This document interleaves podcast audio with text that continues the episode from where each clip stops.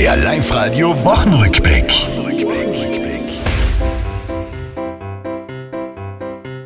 In Zukunft sollen gefüllt werden Tirols Tourismustöpfe. Anders nachhaltig, so wollen's viele schlaue Köpfe. Immer fetter, das war gestern. Oh, das passt mir sehr in meinen Diätplan rein. Qualität statt der Quantität und besser statt mehr. Wölfe waren die Woche in Tirol wieder mal Thema.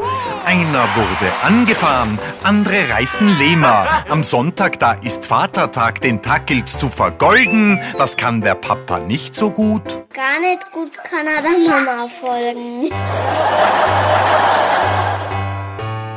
Halt die Gaubel, Mai, ich frei mich doch, meine Freundin spinnt. Es ist wegen der Euro, die heute ja beginnt. Unser Team trainiert in Seefeld, das ist außerbring. Und der Kalajdzic atmet durch.